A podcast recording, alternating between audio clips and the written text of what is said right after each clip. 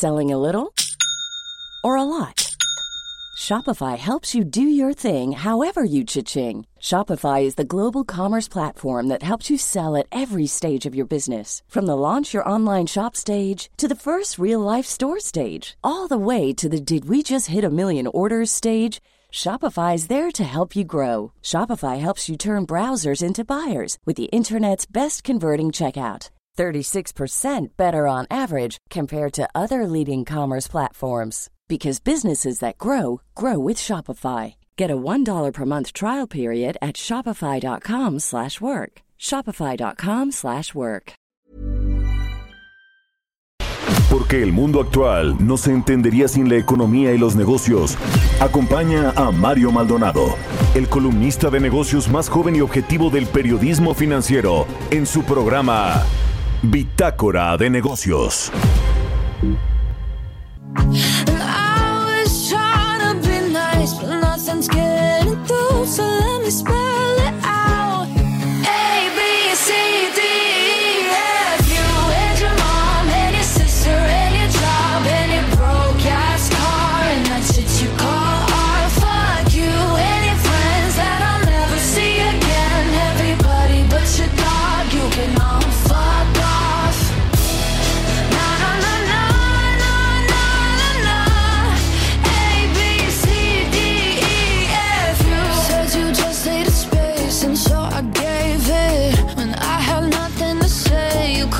Take it.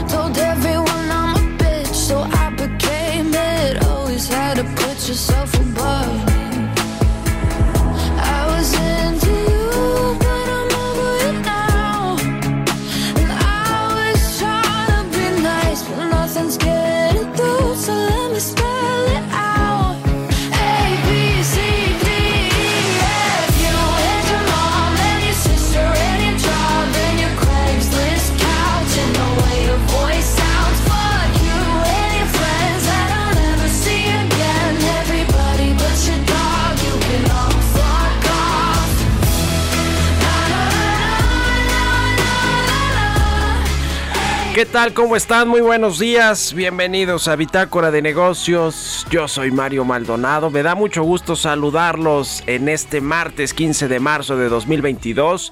Son las 6 con 4 de la mañana, tiempo del centro de México. Muchas gracias por arrancar su día con nosotros, por comenzar su martes aquí en Bitácora de Negocios. Gracias a todos los que nos escuchan por la 98.5 de FM en el Valle de México, en Monterrey por la 100.3, en Monterrey por la 99.7, perdón, en Guadalajara por la 100.3 de FM y en el resto del país también nos escuchamos a través de las estaciones hermanas del Heraldo Radio. Nos escuchamos también en el sur de los Estados Unidos. Nos vemos en el streaming que está en la página heraldodemexico.com.mx y en las redes sociales de Now Media. Comenzamos este martes con un poquito de música antes de ir a la información. Mucho que hablar en los temas económicos, financieros, de negocios nacionales e internacionales. Esta semana estamos escuchando canciones del Billboard Hot 100, que es la lista de canciones de Estados Unidos, que es la lista de las 100 canciones más escuchadas en los Estados Unidos. Esta es de eh, una cantautora estadounidense que se llama Guile. La canción se llama ABCDEFU, que significa A Study of the Human Experience, Volume 1. Así que, bueno, pues vamos a estar escuchando a esta cantautora estadounidense. Y vamos ahora sí con la información. Hablaremos con Roberto Aguilar los temas financieros más relevantes. El petróleo baja ante una expectativa nueva de reunión entre Rusia y Ucrania. Sigue creciendo el contagio por COVID-19 en China y temen por un freno económico de nueva cuenta. Se dispara el temor de los inversionistas que optan por el efectivo, dice el Bank of America. Vamos a entrar en esos temas con Roberto Aguilar, también lo que viene con la Reserva Federal, esta decisión de política monetaria que tendrá que tomar esta semana y sobre todo el mensaje que le darán los integrantes del Banco Central de Estados Unidos a los inversionistas del mundo. Hablaremos de eso con Roberto Aguilar. También platicamos hoy con Ernesto Farril, como todos los martes sobre las sorpresas positivas. No todo es malo en el escenario económico nacional. Ah, han salido datos que han resultado positivos eh, para la economía, para las finanzas y la confianza de algunos inversionistas. La actividad industrial de enero, el índice eh, que hacen ellos ahí en Bursa Métrica de la actividad económica, también el índice de la Bolsa Mexicana de Valores, la industria automotriz se recupera, en fin, eh, vamos a hablar de esas sorpresas positivas al arranque de este 2022. Platicaremos también ahora sí con Héctor Sánchez. Ayer se nos quedó pendiente esta entrevista con el consejero independiente de la CFE para entrarle al tema de la reforma eléctrica. Ya acabaron los foros de Parlamento abierto, pero los diputados piden prórrogas para debatir esta iniciativa importantísima para el futuro de México, no solo energético, sino económico. Así que vamos a debatir un poquito ahí con Héctor Sánchez López, consejero independiente de CFE, sobre esta reforma eléctrica. Y hablaremos también con Jesús López, subdirector de análisis económico de Banco Base. Calculan que el subsidio a la gasolina costará 330 mil millones de pesos a Hacienda y no se va a eh, compensar con los, eh, excedentes petroleros eh, que tendremos por la venta del crudo al extranjero el crudo que produce Pemex en México. Así que vamos a entrarle a estos temas. También la pelea de Elon Musk con Vladimir Putin, o más bien el reto que lanzó Elon Musk a Vladimir Putin para disputarse eh, pues en un duelo en Ucrania. En fin, e-, es un tema interesante que le vamos a, a, presentar con Giovanna Torres. Así que quédense con nosotros hoy aquí en Bitácora de Negocios en este martes 15 de marzo de 2022. Nos vamos al resumen de las noticias más importantes para comenzar este día lo tiene Jesús Espinosa.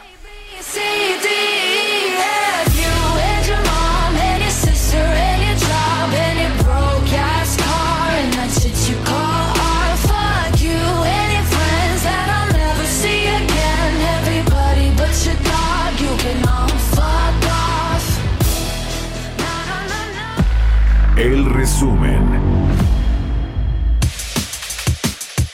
Alberto Fernández, presidente de Argentina, propuso al presidente Andrés Manuel López Obrador la creación de una alianza entre México, Argentina y Brasil, en el caso de que resulte electo como presidente Luis Ignacio Lula da Silva. Ricardo Monreal, el líder de la mayoría en el Senado, cocina un proyecto de ley que presionaría a los bancos para que otorguen créditos baratos a pequeñas y medianas empresas con la intención de impulsar la economía de México. Con el objetivo de impulsar la economía, la Cámara Nacional de la Industria de la Transformación anunció que va a entregar una propuesta al gobierno federal para mejorar las compras públicas. José Antonio Centeno Reyes, nuevo presidente de la Cámara, apuntó que con esto se estima un impulso al Producto Interno Bruto de 2%. 2.096 nuevas sucursales del Banco del Bienestar que debieron concluirse en 2021 y que representan una inversión de casi 150 mil millones de pesos, incluyendo costos de operación y mantenimiento de esas instalaciones por 30 años, se encuentran bajo revisión por parte de la Secretaría de Hacienda debido a modificaciones presupuestales y de tiempo de ejecución que podrían sufrir estos proyectos. Grupo Bimbo suspendió sus ventas en Rusia, así como sus nuevas inversiones de capital y mercadotecnia en aquel país. A través de un comunicado, la empresa detalló que la decisión se debe a la actual situación internacional con el conflicto Rusia-Ucrania, además de que suspender sus actividades en Rusia está en línea con sus valores. Ante la emergencia y crisis ambiental en el planeta por los efectos del cambio climático, empresas mexicanas se unen para crear acciones contra el calentamiento global y así proteger 123 hectáreas del bosque de la Reserva de la Biosfera Sierra Gorda, equivalentes a 172 campos de fútbol. Bitácora de negocios en El Heraldo Radio. El editorial.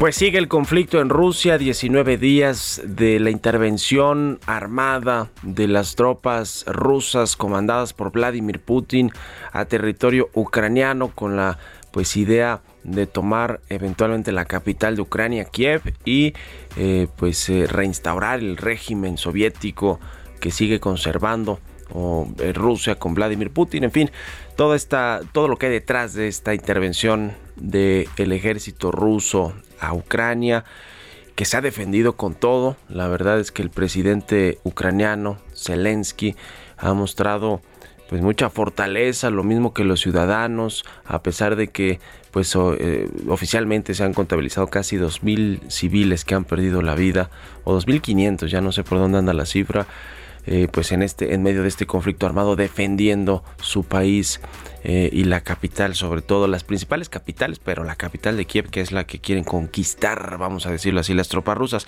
En medio de todo esto, pues obviamente hay efectos económicos que hemos platicado aquí ampliamente en el programa. Las empresas que operan en Rusia han salido en desbandada.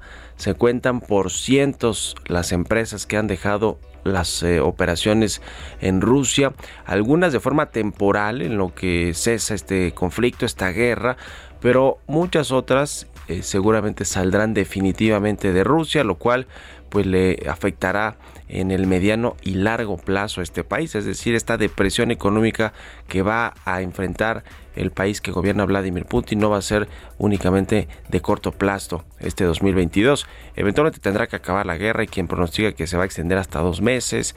Hay quien dice que si acaso un mes en, lo que em, se logra tomar la capital de Kiev. En fin, eh, todo esto pues pone en entredicho muchas inversiones de empresas, incluidas tres mexicanas que aquí hemos hablado y ya escuchábamos en el resumen el caso de una de Bimbo que ayer anunció que Bimbo eh, eh, comenzó operaciones en 2017 en Rusia y ayer anunció que sus ventas en Rusia van a suspenderse, también como también sus nuevas inversiones, ya no va a ser promociones ni mercadotecnia y por la misma vía seguramente irán Gruma y Orbia Advance, antes Mexichem, esta compañía del el sector petroquímico que pues seguramente frenarán sus inversiones en este país, que tampoco les representaban gran cosa en términos de ventas o de utilidades, pero sí finalmente es un gran mercado por el número de habitantes que tiene Rusia. Lo que pues eh, se comienza a sonar esto que, que, que, pasó en Rusia con las empresas mexicanas, pues algo eh, similar a lo que les pasó en Venezuela por ahí del 2013, 2014, sobre todo a Bimbo y a Gruma, cuando el gobierno de Hugo Chávez aprobó una ley antimonopolios y buscaba pues eh, quedarse con los activos de las empresas privadas, es decir, expropiarlas, lo cual ya amenazó Vladimir Putin que puede hacer o que quizá va a hacer con las empresas que se vayan de este país. Así que pues a esta realidad se enfrentan las empresas mexicanas globales que han decidido entrar a países donde gobiernan pues regímenes totalitarios o dictaduras, como fue el caso de Venezuela y como es el caso de Rusia. ¿Ustedes qué opinan? Escríbanme en Twitter, arroba Mario Mal y en la cuenta arroba Heraldo de México. Economía y mercados. Roberto Aguilar, ya está aquí en la cabina del Heraldo Radio. Mi querido Robert, buenos días. ¿Cómo estás, Mario? Me da mucho gusto saludarte a ti y a todos nuestros amigos. Pues fíjate que en estos momentos está, se está reportando una caída de cerca de 9 dólares por barril del petróleo Bren y el WTI. Interesante lo que sucede, Mario, porque fíjate que a raíz de esta cuarta ronda de negociaciones del día de ayer, que pues fue para muchos un fracaso, pues se van a reactivar el día de hoy. Y de hecho, se habla de un potencial acuerdo. Bueno, eso le ha metido mucha eh, pues, volatilidad también en los mercados. Como te decía, uno de los primeros activos financieros pues es justamente el petróleo que está cayendo cerca de 9 dólares. Ya estamos por debajo de los 100 dólares por barril en ambas modalidades, pero mientras tanto pues se reportaban bombardeos en la capital de Ucrania, que por cierto impuso un toque de queda que empieza eh, a partir de hoy y hasta el jueves. Bueno, pues pendientes sobre este tema, a ver qué sucede, a ver si en realidad pues eh, se dan avances eh, firmes en esta, lo que sería la quinta ronda de negociaciones. Y bueno, también te comento que China registró un fuerte aumento de las infecciones diarias del coronavirus y los nuevos casos se duplicaron solo en un día, es decir, de, lunes a martes, con eh, esto hasta alcanzar un máximo de dos años, lo que generó preocupaciones sobre los enormes costos económicos derivados de las severas medidas para contener la enfermedad. Ayer decíamos 19 millones de personas, 19 millones de chinos con restricciones de, de movilidad. Y fíjate que podrían sonar bastante bajos para el número de habitantes en China. Se están dando a conocer 3.507 casos de transmisión interna, Bueno, pues eh, frente a los 1.337 contagios de ayer, esto lo anunció el gobierno, pues dice que efectivamente, pues el temor es que aumenten los contagios diarios en las siguientes semanas y esto sería clave para determinar si la política cero COVID adaptable de contener cada brote rápidamente cuando surge sigue siendo efectiva contra la variante Omicron. Y también por las acciones asiáticas caían ya que el aumento de los casos de China justamente afectaba la confianza de los inversionistas y a la falta de avances en las conversaciones entre Ucrania y Rusia se sumó el nerviosismo de nuevas tensiones entre China y Estados Unidos luego de la advertencia estadounidense justamente a China de que no proporcionara ayuda militar o financiera a Moscú. También los mercados bursátiles europeos caían y los futuros de las bolsas de Estados Unidos con ligeras bajas. Y bueno, mañana el día el día esperado desde hace prácticamente dos años. La Reserva Federal de Estados Unidos se dispone a subir las tasas de interés por primera vez desde la pandemia en su reunión que concluye mañana y los operadores buscan indicadores o señales sobre el ritmo de las futuras alzas. Los mercados anticipan una alza de 25 puntos porcentuales en la reunión, según la herramienta FedWatch, que es una herramienta donde se miden los futuros justamente referenciados a las tasas de interés de referencia en Estados Unidos, mientras que las apuestas subieron hasta 70% de posibilidades de un incremento mayor a 50 puntos en su siguiente reunión que será en mayo y esto debido a la preocupación por los elevados niveles de inflación.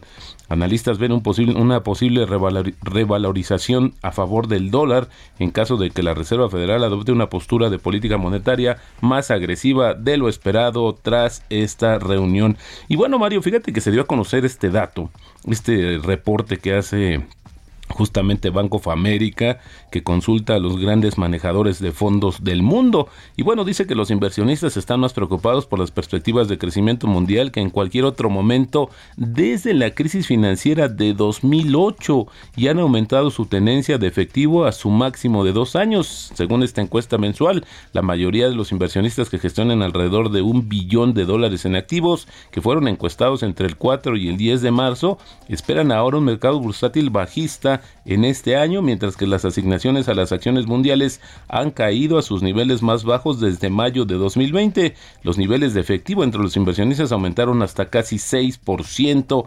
mientras que las asignaciones a las materias primas se dispararon hasta un récord de 33% y la exposición neta de los fondos de cobertura a los mercados de valores está en su nivel más bajo desde abril del 2020. Y bueno, también fíjate que se dieron a conocer sendos castigos, continúan las sanciones por parte de la Unión Europea, aprobó formalmente un nuevo aluvión de sanciones contra Rusia por su invasión a Ucrania que incluyen la prohibición de invertir en el sector energético ruso, de exportar artículos de lujo y de importar productos siderúrgicos de Rusia. Pero también estas sanciones que entran en vigor hoy, pues están eh, congelando los activos de más líderes empresariales que apoyan al Estado ruso, entre ellos el propietario del club de fútbol Chelsea, Roman Abramovich, que ese es el que también ya le hicieron la incautación de sus recursos, y también Reino Unido, pues anunció la prohibición a la exportación de diversos productos de lujo a, de Rusia. Y bueno, el tipo de cambio Mario está cotizando en estos momentos en 20.86, tocó 20.92, tenemos una depreciación debajo del 2% mensual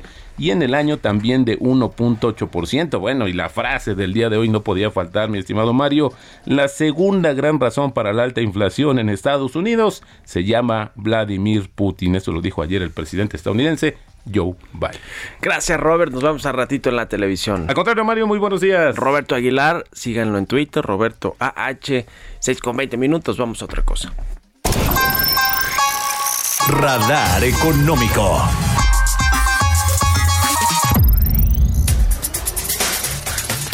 Vamos a platicar como todos los martes con Ernesto Farrell, presidente de Grupo Bursamétrica. ¿Cómo estás, Ernesto? Buenos días.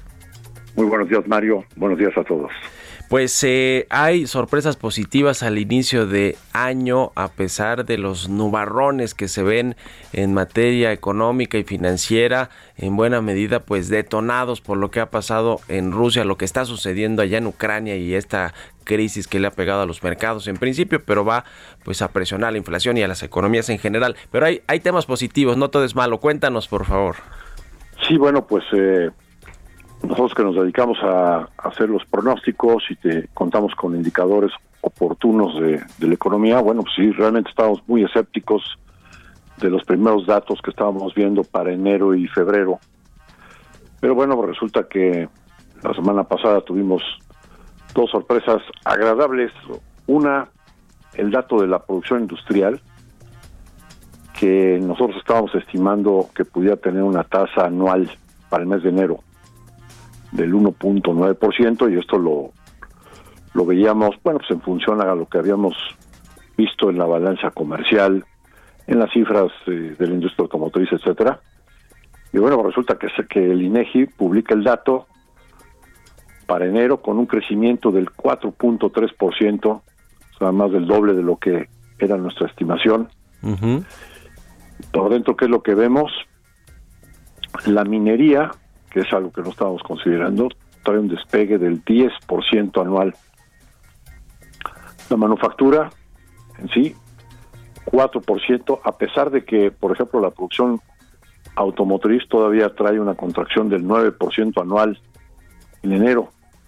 Las exportaciones de automóviles también cayeron 3%. Entonces, a pesar de los malos datos que todavía prevalecen en enero por la crisis de suministros, pues eh, la manufactura en general, que, responde a las exportaciones, trae 4% de crecimiento. Luego, la segunda, ah, bueno, esto hace que tengamos que mover para arriba nuestra estimación de cuánto pudo haber sido el IGAE del mes de enero, que originalmente lo traíamos en punto 4. El INEGI, en su indicador oportuno, dijo punto 7% anual. Bueno, pues lo estamos moviendo a 1.7. Y después publicamos también nuestro indicador usamétrica de la economía de México, el IBEM, que es el más oportuno, eh, y para febrero. ¿Y qué es lo que vemos? Bueno, pues en base a los datos que, que ya tenemos, que son datos de la producción automotriz, que en este mes de enero subió 0.67% anual, y datos de la ANTAD, varios datos más, varios indicadores más, pero digamos son los más relevantes. En la ANTAD todavía se ve un crecimiento en las ventas del 4% en términos reales. La cifra de empleo en el IMSS, 5% de crecimiento en términos reales.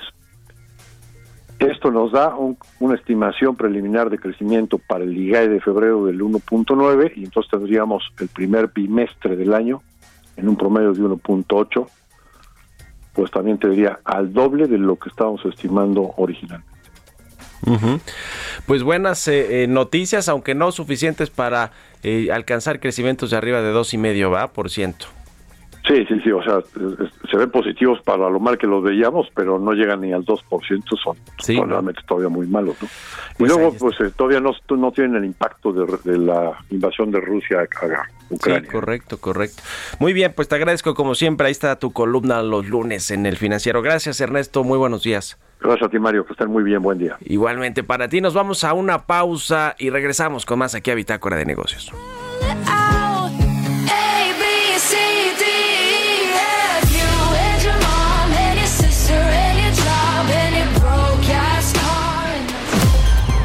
Continuamos en un momento con la información más relevante del mundo financiero en Bitácora de Negocios con Mario Maldonado.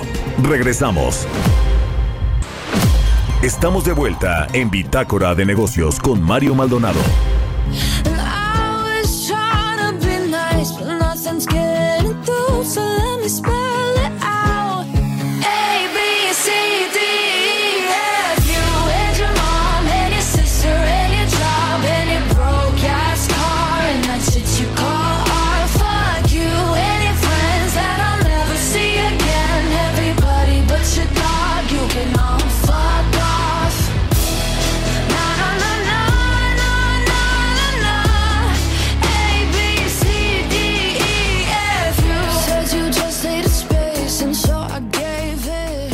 Estamos de regreso aquí en Bitácora de Negocios. Son las 6 con 30 minutos, tiempo del centro de México. Regresamos escuchando un poquito de música antes de irnos con la segunda parte del programa, con la información en esta segunda mitad de Bitácora de Negocios. Escuchamos esta semana canciones del Billboard Hot 100, las 100 canciones más escuchadas en los Estados Unidos. Y esta es de una cantautora estadounidense que se llama Guile.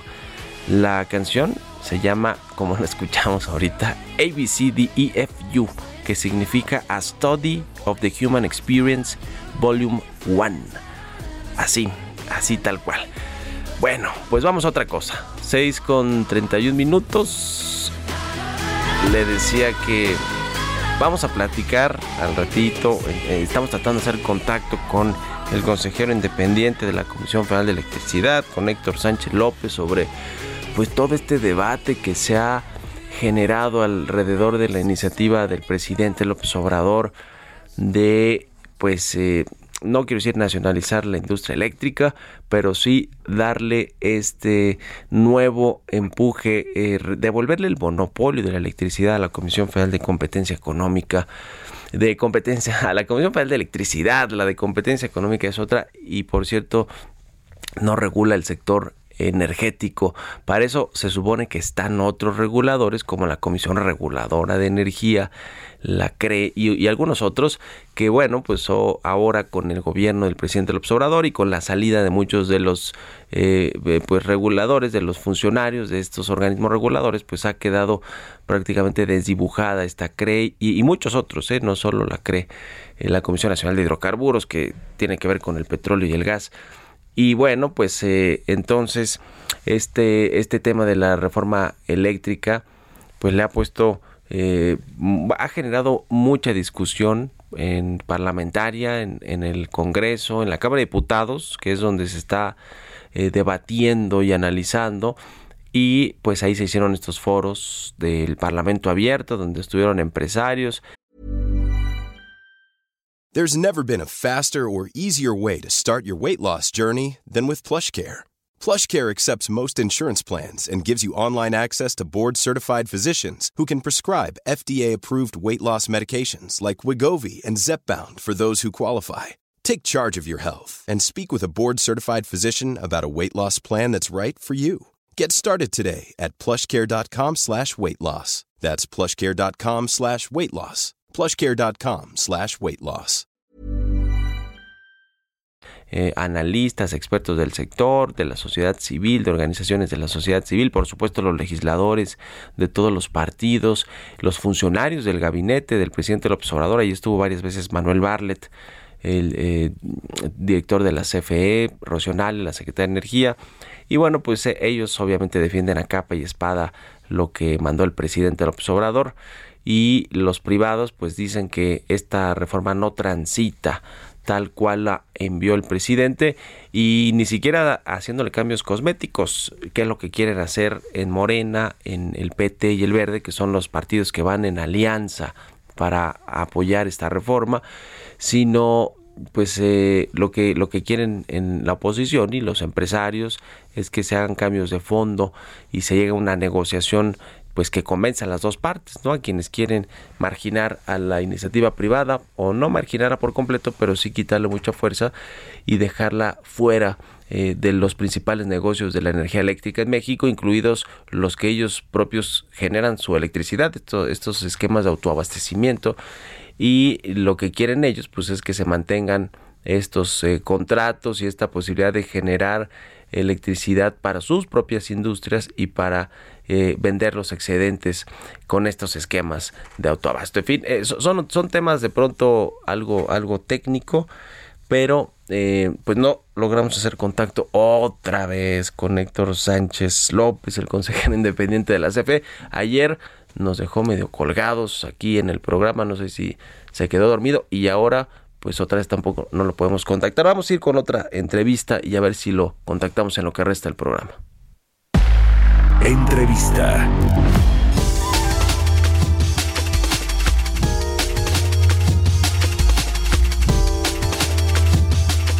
Y sobre temas energéticos que tienen que ver con las gasolinas y el precio del petróleo que pues está alto a pesar de que hoy estos marcadores bajaron, nos contaba Roberto Aguilar.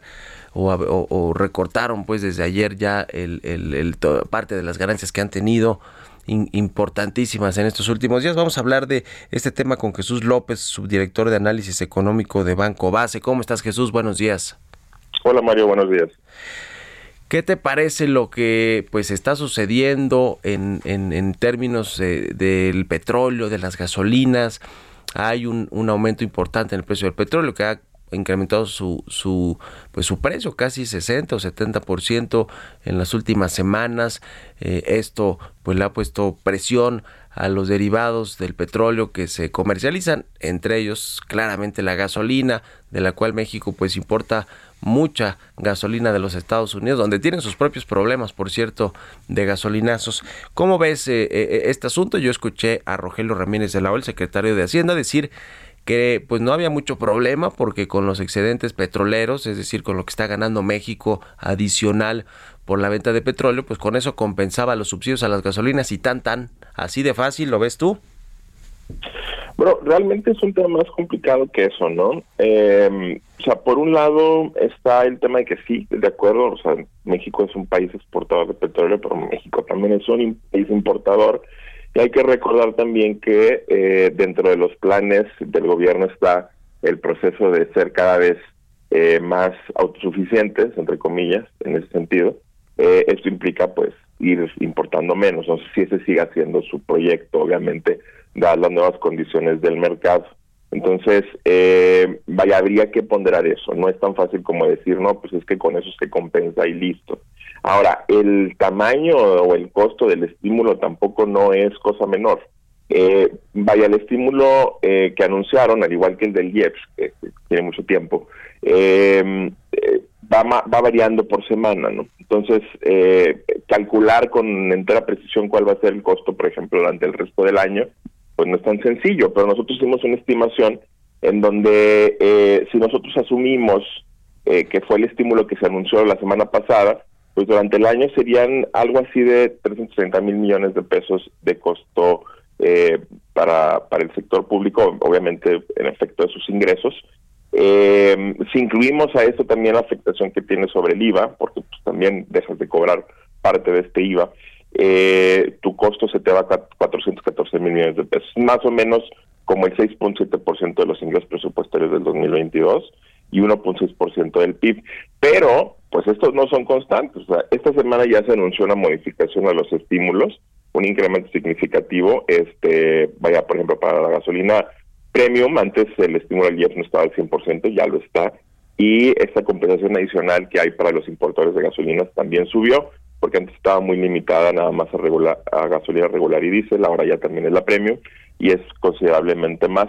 Y el costo, si lo mantuviéramos todo el resto del año, se va hacia los casi 650 mil millones de pesos, que es casi 10.5% de los ingresos presupuestarios. Es como un ejercicio de anualización, o sea, realmente no es que eso va a costar, pero hay que ver el tamaño del costo, o sea, no es cosa menor. Entonces decir, bueno, no, pues es que con esto se compensa con los precios del petróleo, tampoco. El otro factor adicional es qué tanto van a estar elevados los precios del petróleo. O sea, que si por un lado, eh, a lo mejor, pues puede dejar de ser necesario mantener ese estímulo por más tiempo, pero pues por otro lado tampoco hay garantía de que tus ingresos eh, se van a ver compensados por este incremento en los precios internacionales.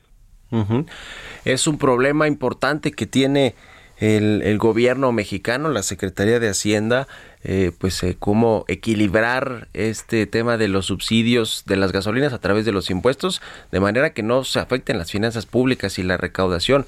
Ese, ese es un, gran asunto y como dices, pues es mucho más complejo que decir tenemos excedentes petroleros por la venta del crudo al extranjero, particularmente a Estados Unidos, y con eso pagamos el subsidio. Eh, no, no es así. Eh, ¿De qué otros eh, recursos puede echar mano el gobierno federal para tratar de eh, pues eh, cubrir este este hoyo fiscal que se va a hacer por subsidiar la, gasolina no hay estos fondos de estabilización presupuestaria ya no hay estos eh, fideicomisos etcétera ¿Cómo ves el asunto de las finanzas públicas? Porque me imagino que en Hacienda están ya revisando con lupa el paquete económico para ver de dónde ajusta, ¿no? Sí, bueno, yo que tocaste el punto que ahorita que estabas comentando de dónde más se puede echar mano. Hay dos problemas importantes. Uno es eh, justamente el Fondo de Estabilización de los Ingresos Presupuestarios, el FEIP, ya está agotado desde el año pasado. Eso implica que la capacidad del gobierno eh, o la capacidad de gastar del gobierno pues está más vulnerable a choques externos. Entonces, obviamente eso pues puede por ahí levantar las orejas de las calificadoras este más adelante en el año. Entonces, es muy importante. Eh, por otro lado, está el tema de, de las estimaciones de ingresos que trae el gobierno. Hay que recordar que eh, el presupuesto se preparó con estimación de crecimiento eh, de más del 4% durante el año. Realmente el año no va a dar para un crecimiento de ese tamaño, es lo más probable. Eh, nuestra estimación en Banco Base es de un crecimiento de 1.5% ya desde hace desde hace este rato.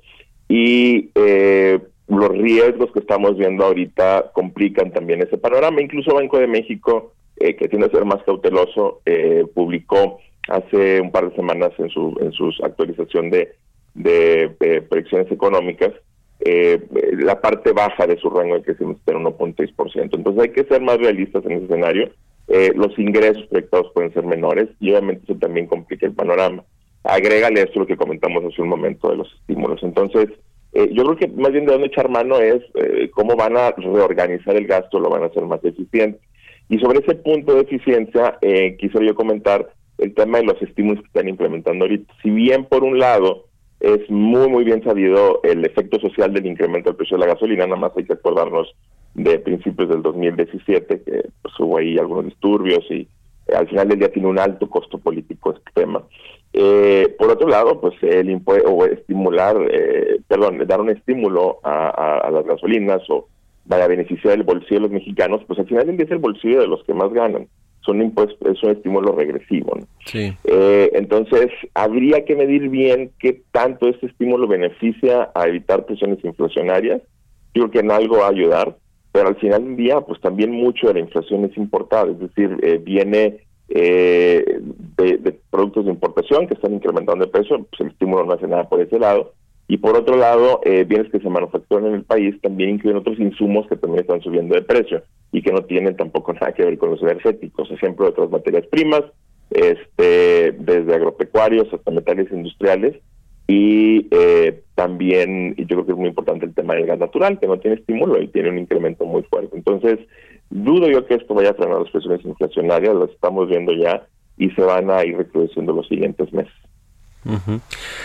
Pues sí, ese es el asunto. Y, por último, el tema de la, de la inflación, Jesús, que creo que es un, un eh, uno de los temas que precisamente le, preocupan a los bancos centrales. Eh, viene esta semana decisión de política monetaria en la Reserva Federal de los Estados Unidos. Ya está descontado por el mercado que va a aumentar la tasa de interés por lo menos 25 puntos base.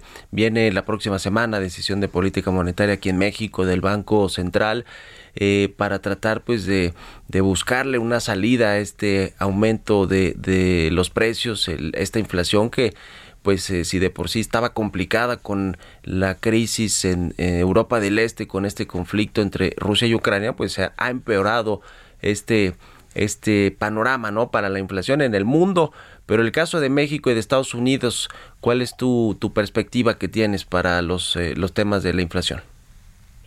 Pues como lo comentas, ¿no? La inflación sí trae muchas presiones ahorita al alza. Eh, el efecto eh, final y sobre todo la duración de las presiones inflacionarias son desconocidas. Eso va a ser lo más importante. Pero bueno, empezando con Estados Unidos, los datos del mes de febrero mostraron una inflación cercana al 7.9%. Nuestra estimación inicial pues, es de un para, para, el mes que sigue, para el mes de marzo es arribita del 8.1%. Eh, pero si consideramos el incremento de los precios de la gasolina, justamente que hablamos, eh, ahorita los datos de la EIA muestran cerca del 19.9% de incremento en, en precio. Nada más considerando eso y la ponderación que tiene dentro de la inflación, si todos los demás precios se mantienen constantes, eh, la inflación para el siguiente mes muy probablemente sí se va a ir hacia niveles por arriba del 8.5% anual. Si consideramos que también hay choques sobre otros precios, yo creo que sí se abre la puerta que la inflación de Estados Unidos anual se vaya hacia niveles del 9%. Pues hay que, tomar en cuenta cómo esto ya nos lleva a niveles, perdóname, eh, muy cercanos del 9% anual, ya tan pronto como marzo. Y por supuesto que para que no siga subiendo implicaría que viéramos disminuciones en precios de gasolina los siguientes meses, lo cual a mí se me hace una propuesta, digo, puede ser posible, pero al final del día eh, sigue siendo, pues, yo creo que un deseo, ¿no? Más que, una realidad. Y por el lado de México, pues también eh, se va a ver un fenómeno así, no tan no tan marcado de la gasolina, pero sí en el resto de las mercancías. Y hay que recordar que las presiones inflacionarias ahorita en México y el año pasado están muy concentradas en el componente subyacente de mercancías alimenticias y no alimenticias. y esto implica, eh, pues muy probablemente, que la inflación hacia el cierre del año, si ahorita nuestra estimación actual es cercana al 4.5%, eh, de 4.5 y 5%, eh, podemos irla revisando conforme pasan eh, los meses e irnos moviendo hacia un nivel, yo creo que más probablemente del 8% hacia el cierre del año. Ujú. Pues eh, complicado el panorama, pero vale la pena pues analizarlo y ver cómo se mueven las cosas, que de pronto cambian eh, las perspectivas muy rápido con, con lo que sucede en el mundo. Eh, si acabara esta crisis eh, eh, bélica en Europa del Este, Rusia y Ucrania, pues probablemente las presiones vendrán a la baja y los y los mercados le irían bien eh, eh, eh, esa esa ese fin del conflicto. Pero bueno pues no ha pasado. Si pasa pronto va a ayudarle a la economía. Si no pues va a complicarme las cosas. En fin seguiremos platicando si nos permites y te agradezco estos minutos para Bitácora de Negocios. Jesús López subdirector de análisis económico del Banco Base. Gracias buenos días. A ti, Mario, excelente día. hasta luego. 6 con 46 vámonos con las historias empresariales. Historias empresariales. Ya le decía Elon Musk, este multimillonario estadounidense que nació en Sudáfrica, su, su libro, el, libro de la biografía de Elon Musk que hace una reportera, un reportero de eh, Estados Unidos, me parece que del New York Times, es buenísimo ese libro para entender la historia de Elon Musk. No es un comercial, mucho menos, pero la verdad es que yo no lo había leído, lo terminé de leer hace poco y me parece una gran eh, pues biografía de cómo se inició en los negocios Elon Musk y cómo pues ha logrado pues ser este game changer de los negocios a nivel mundial y de, la tecnología en particular. Pero bueno, eh, Elon Musk, el empresario y multimillonario, retó a través de Twitter al presidente ruso Vladimir Putin a disputarse Ucrania en un duelo. ¿De qué se trata? Nos cuenta Giovanna Torres. Este lunes Elon Musk, fundador de Tesla y de SpaceX, retó un duelo al presidente de Rusia, Vladimir Putin, para disputarse a Ucrania. Sí, así como lo escucha. Fue a través de un mensaje de Twitter donde el multimillonario escribió, por la presente desafío a Vladimir Putin a un duelo, lo que está en juego es Ucrania. En otro tuit, Elon Musk preguntó si aceptaba el reto y etiquetó la cuenta oficial del Kremlin. El mensaje de Musk provocó una respuesta casi inmediata. El director de la Agencia Espacial de Rusia, Roscosmos, y con quien ha tenido enfrentamientos en redes sociales con el sudafricano estadounidense en otras ocasiones, le respondió casi inmediatamente llamándolo pequeño demonio, tú aún eres joven.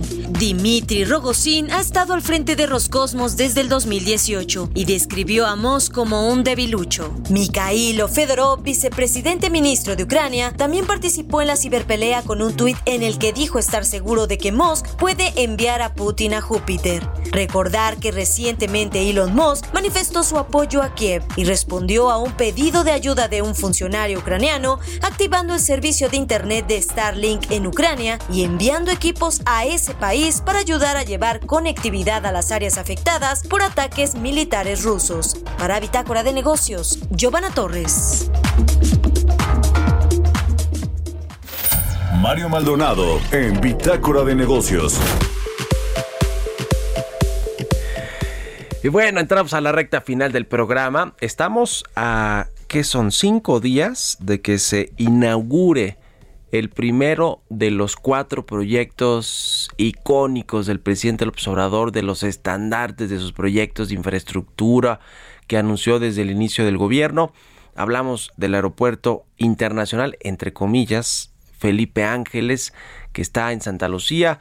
Es esta base aérea de, Santa Lucía. Déjeme, le, le platico un, eh, pues un chascarrillo que el otro día escuché de un alto exfuncionario de las Fuerzas Armadas de México decir que con este aeropuerto la México va a tener la mejor base aérea militar del mundo porque le hicieron un aeropuerto comercial, es decir, le metieron tanto dinero que es de lo que le quiero platicar, pero bueno, me, pareció un poco pues gracioso porque él decía, esto va a seguir siendo una base militar del ejército, no va a cambiar eso y bueno, pues quieren hacer un aeropuerto comercial, que lleguen vuelos comerciales nacionales e internacionales eh, y bueno, pues ya, ya veremos si, si, si eso o no, pero mientras tanto, cuánto dinero le metieron para hacer la mejor base aérea militar del mundo.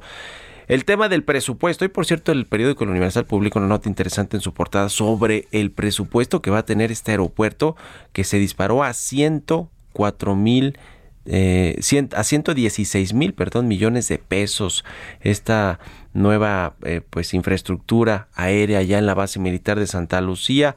Son datos oficiales ¿eh? no no es que los estemos inventando que sean los otros datos. Son datos oficiales eh, del presupuesto de egresos de la federación que se aprobó para este 2022 que todavía pues están ejerciendo estos recursos por presupuestales para terminar el aeropuerto. Eh, y bueno, pues eh, el presidente había dicho que costaría máximo 75 mil millones de pesos, que por eso canceló el aeropuerto de Texcoco, para que pues no fuera tan suntuoso, no hubiera corrupción, que bueno, ya han salido reportajes de que ha habido empresas fantasma participando en el aeropuerto de Santa Lucía, en la construcción del aeropuerto, que lo tienen los militares, eh, y bueno, de 75 mil millones de pesos a 116 mil millones de pesos aumentó este proyecto, su costo, esta obra del aeropuerto de Santa Lucía. Pues hay pocos vuelos, por lo que se conoce algunas aerolíneas mexicanas o las más importantes ya anunciaron rutas, pero son apenas unas cuantas rutas y muy poquitas frecuencias. Esta aerolínea del Estado venezolano también va a volar desde el Aeropuerto Internacional de Santa Lucía con un solo vuelo, una sola frecuencia, ni siquiera de ida y vuelta redondos ni mucho menos una sola frecuencia y es prácticamente pues la única aerolínea internacional que a lo mejor volará al aeropuerto de Santa Lucía quizá a Argentina después de esta carta eh, eh, que le envió el presidente argentino a México eh, probablemente hablar algún algún vuelo quizá Bolivia quizá alguna aerolínea centroamericana o sudamericana eh, de Brasil, no lo sé, pues de, los, de los países con los que se muy bien el presidente del observador, pero por lo menos de Estados Unidos, con esta categoría que no recuperamos de seguridad aérea en México, imposible que se hablan, que se abran nuevos vuelos internacionales desde este aeropuerto, ni desde el de Benito Juárez, ¿eh? porque no, no hemos recuperado esa categoría de seguridad aérea pero, pero no hay posibilidad de que se incremente eh, la operación de vuelos a Norteamérica, a Estados Unidos particularmente. Así que se ve complicado que pueda ser realmente un aeropuerto funcional. Deje, usted lo rentable, que funcione, que sea un aeropuerto que conecte con el aeropuerto que tenemos aquí en la capital del país, en, en, la Ciudad de México, el Benito Juárez, y ya de crear este sistema metropolitano, aeroportuario entre Toluca, la Ciudad de México y Santa Lucía, pues de eso ni hablamos porque eh, se ve más que complicado. Toluca sigue con una operación mínima de vuelos, se utiliza para la aviación privada básicamente ese aeropuerto. El de la Ciudad de México que dicen que está saturado, que lleva saturado muchos años, casi pues yo podría decir que desde el sexenio de Calderón, ¿no? Estaba saturado este aeropuerto y por eso se buscaba la alternativa de crear otro. El mejor lugar, se dijo siempre, era Texcoco, pero el presidente del observador llegó y dio un manotazo en la mano y ahí tenemos el aeropuerto de Santa Lucía, que me quedo con esta frase chistosa que me decía este exfuncionario de las Fuerzas Armadas, va a ser la mejor base aérea militar que tenga cualquier país después de 116 mil millones de pesos de inversión. Nos despedimos. Gracias por habernos acompañado este martes aquí en Bitácora de Negocios. Se quedan con Sergio Lupita en el Aldo Radio. Nosotros nos vamos a la televisión, al canal 10 de la televisión abierta, las noticias de la mañana. Y nos escuchamos aquí mañana a las 6. Muy buenos días.